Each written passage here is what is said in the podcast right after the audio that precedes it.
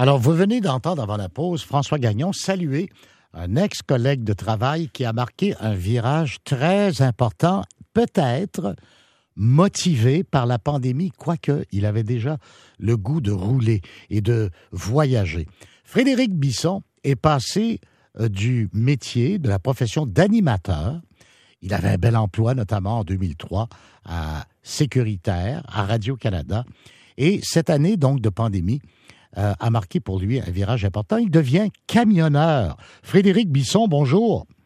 Paul bonjour. Quel honneur de vous parler ce matin. Ah, ben, Merci de me recevoir. C'est réciproque, Frédéric, parce qu'un peu plus tôt, j'avais, pendant, au début de la pandémie, enfin, avant même la pandémie, je caressais moi aussi l'idée, en fait, pas de tout lâcher, mais en tout cas, à tout le moins de suivre la formation très rigoureuse pour devenir camionneur. avec la pandémie, moi, ça, a réglé le cas. Mais pas dans votre cas, parce que, au contraire, dès le début de la pandémie, vous avez décidé d'effectuer ce virage. Oui, Paul, euh, on devrait tout de suite arrêter de se parler parce que vous allez, je pense, regretter cette décision de ne pas avoir suivi votre cours. Euh, c'est fascinant parce que moi, c'est vrai, j'avais déjà annoncé à mes patrons que c'était ma dernière saison de radio, que j'étais fatigué là, depuis 15 ans de me lever à 3 heures du matin. Et euh, la pandémie est arrivée trois jours après ça et j'ai donc perdu mon emploi. On m'a mis à pied euh, de façon temporaire, mais j'ai dit, ça y est, je retournerai pas à la radio. Je m'étais dit que c'était ma dernière saison. Alors, qu'est-ce que je fais maintenant? Et là, c'est très, très drôle. Je me suis assis au bout de la table chez nous et j'ai dit, mon Dieu, le monde est plein de possibilités. J'ai pensé à l'armée canadienne pour travailler en communication. J'ai pensé à Facteur. Euh, et, euh, l'idée de camionneur est arrivée un peu par hasard, mais c'était euh, ce qui m'allumait le plus et j'ai décidé de foncer là-dedans. C'est fou quand même, ah, mais ah, c'est ce qui est arrivé. Avant même le début de la pandémie, au milieu de mars. Déjà, c'était un secteur où il y avait pénurie de main-d'œuvre. Quand, est, arrivé, euh, Frédéric Bisson, le début de la pandémie, on mettait les camionneurs là, parmi les fameux anges gardiens, c'est-à-dire qu'ils étaient aussi importants pour aller chercher l'approvisionnement mm-hmm. en période de confinement. Est-ce que ça, ça a joué un peu euh, pour vous en disant les possibilités d'emploi sont illimitées? Mais ça, je le savais déjà que les possibilités d'emploi étaient illimitées. Euh, je savais qu'il manque quoi, à peu près 35 000 camionneurs au Québec, et je cherchais justement, contrairement à la radio, quelque chose où euh, j'allais pouvoir travailler sans me poser de questions. Mais comme bien des gens, Paul, j'avais, euh, je l'avoue, un préjugé à l'endroit du métier de camionneur. Et je me disais, ben moi, voyons donc, jamais, j'ai un bac en communication, je suis animateur de radio, jamais je deviendrai camionneur. Et avec la pandémie, et cette espèce d'aura positive là, qui est arrivée sur le métier, ça a calmé mon cerveau, puis ça m'a dit, ça, je me suis dit, ben oui, je veux dire, oublie tes préjugés. Ces gens-là sont essentiels. Puis non seulement là, sont essentiels, mais tu as envie de faire ça. Fait qu'envoie, vas-y, go. Alors oui, ça m'a conforté, puis ça m'a ça m'a ça m'a rassuré en disant que je devais y aller. Alors, où en êtes-vous en ce début de janvier? Parce que vous avez ah, commencé vos cours l'été dernier. En fait, on devait commencer l'été dernier, mais il y a eu la pandémie, alors ça a été arrêté. Nous, moi, je vais dans une école, euh, une école, c'est un, un, diplôme du gouvernement du Québec, donc on suit l'horaire du secondaire. Alors moi, j'ai commencé début novembre, je suis au milieu de ma formation, et cette semaine qui vient de passer, le Paul, c'était ma première fois au volant d'un 53 pieds, transmission manuelle, à traverser euh, le centre-ville de Mont-Laurier et à conduire. J'ai fait ça hier et avant-hier pour la première fois de ma vie. Alors, j'en suis là. Je n'ai pas eu d'accident, je n'ai pas tué personne. Alors, pour le moment, Paul, ça va bien. Dites-moi, là, euh, il y, a, y a la portion théorique, c'est très important, mais vous avez la portion pratique. Pour quelqu'un qui caresse un rêve, quand je dis quelqu'un, hein, homme ou femme maintenant? Euh, je veux dire, quand je dis maintenant, avant c'était un, monde très macho, mais là maintenant vous avez des camionneurs euh, qui roulent sur les routes des États-Unis euh, régulièrement, du Canada. Qu'est-ce que ça implique en termes de théorique versus le pratique? Ben ça, je vais, je vais, je vais faire de, un peu de chemin là-dessus, Paul. Moi, là, je suis quelqu'un, euh, et, et, votre collègue Sabrina me connaît, on a travaillé ensemble euh, pendant plusieurs années. Moi, je suis pas, euh, tu sais, tu me rencontres quelque part et tu vas pas dire, Frédéric Bisson, ben oui, tu vas être camionneur. Je suis pas le, le camionneur typique. Euh, je suis assez sensible. Euh, moi, je suis gay dans la vie. J'ai un diagnostic d'autisme. Alors, tu sais, je suis pas le, le, portrait typique du camionneur.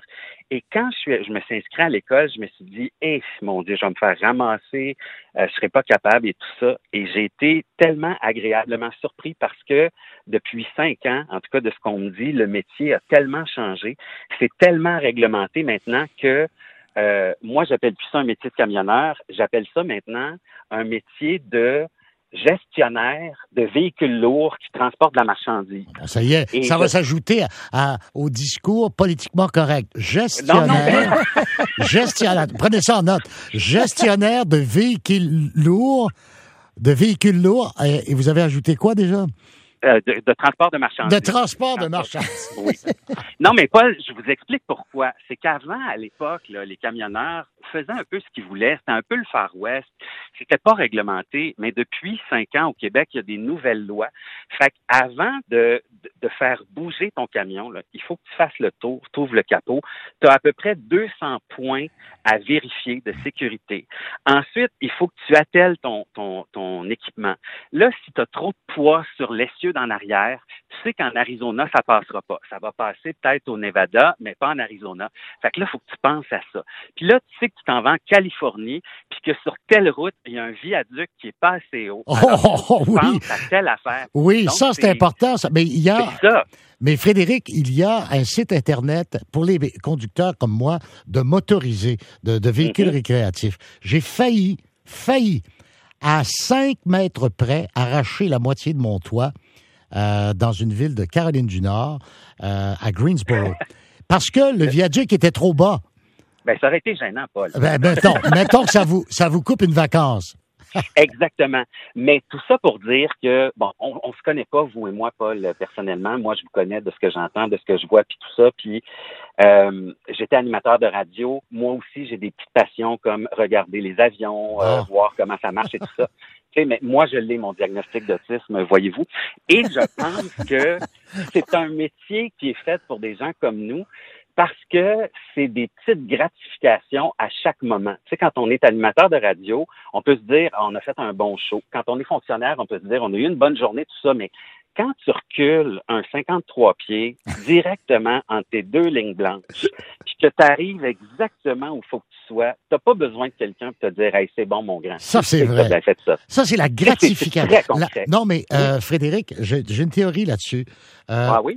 On n'a pas un métier, quand on est animateur de radio ou de télévision, c'est pas un métier manuel.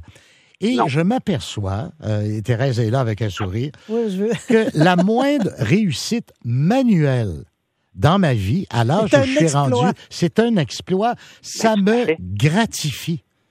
Exactement. Euh... Et, et, et, ce qu'il y a de fascinant, je trouve, Paul, parce que je trouve qu'on se ressemble, c'est que nous, on a des gratifications intellectuelles quand on a un emploi comme animateur et tout ça, mais ça demande énormément de jus de cerveau pour arriver à euh, sentir cette espèce d'accomplissement-là. Il faut que ce soit toujours de plus en plus intellectuellement stimulant.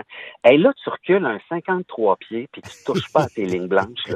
C'est instantané que ça Mais en plus, en transmission manuelle, moi, je pensais ah, que les gros poids lourds, maintenant, je pensais que la remorque était automatisé. C'est la ben, transmission automatique. Là, je suis en train de regarder pour faire mes stages et on me dit partout que ça n'existe plus des transmissions euh, manuelles quand on fait, comme moi, je veux faire ouais, distance ouais. en Californie.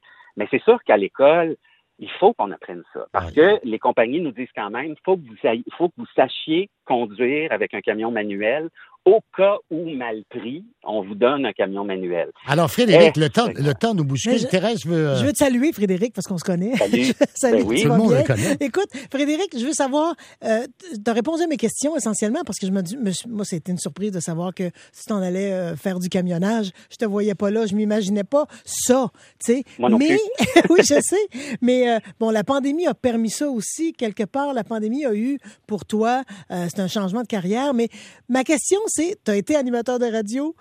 Oui. Quand on, est-ce que tu écoutes la radio en camion tout le temps? Est-ce Et... que tu es vraiment un, ou si ça te, ça te déconcentre? Je sais pas. Madame Parisien, Madame Parisien, je m'en vais être payé pour écouter la radio, pour écouter la radio américaine.